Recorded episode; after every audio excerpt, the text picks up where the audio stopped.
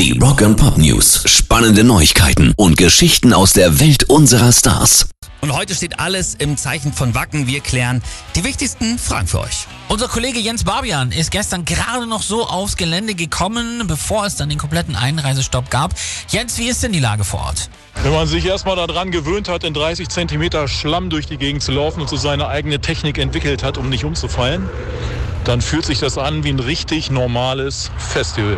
Das ist doch schon mal sehr gut. Aber es muss ja sicherlich auch komisch sein, wenn nur die Hälfte der Leute auf dem Gelände ist, oder?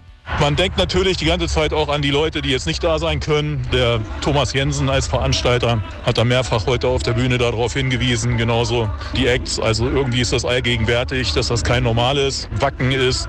Du hast ihn gerade angesprochen, Thomas Jensen. Er hat ja auch eine der drängendsten Fragen jetzt beantwortet, nämlich alle, die nicht auf dem Gelände sind, kriegen entweder auch das Geld für ihre Tickets wieder oder dürfen mit diesen Tickets nächstes Jahr wiederkommen.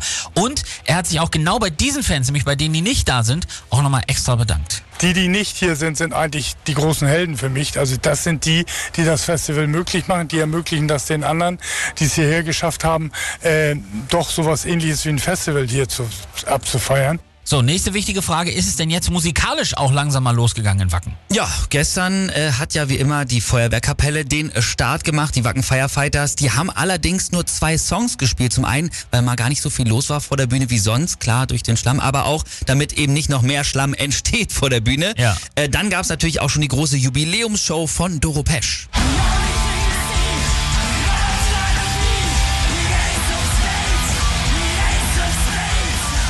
da hören wir es ja auch schon.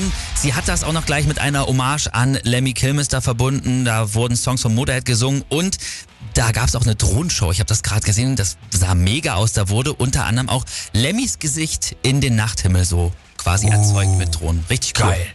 So, und wie geht's jetzt heute und die nächsten Tage weiter in Wacken? Die Bundeswehr ist sogar mit großen Maschinen auf dem Holy Ground im Einsatz, versucht zum Beispiel mit Planierraupen dem Matsch irgendwie Herr zu werden. Dabei hilft, dass das Wetter jetzt auch besser werden soll. Gestern Abend gab es auch schon noch Sonnenschein, als die Broilers zum Beispiel gespielt haben. Das war cool. Dann ja, weniger Regen soll es geben, längere trockene Phasen. Dafür aber viel Wind. Schon heute, ja, Böen mit 70 km/h sind drin. Ansonsten soll dann auch heute endlich, ja, mal die Musik im Fokus stehen. Hoffentlich. Um Viertel nach fünf spielen da Uriah Heep auf der Harder Bühne und um 22 Uhr gibt's dann auf der Faster Halloween.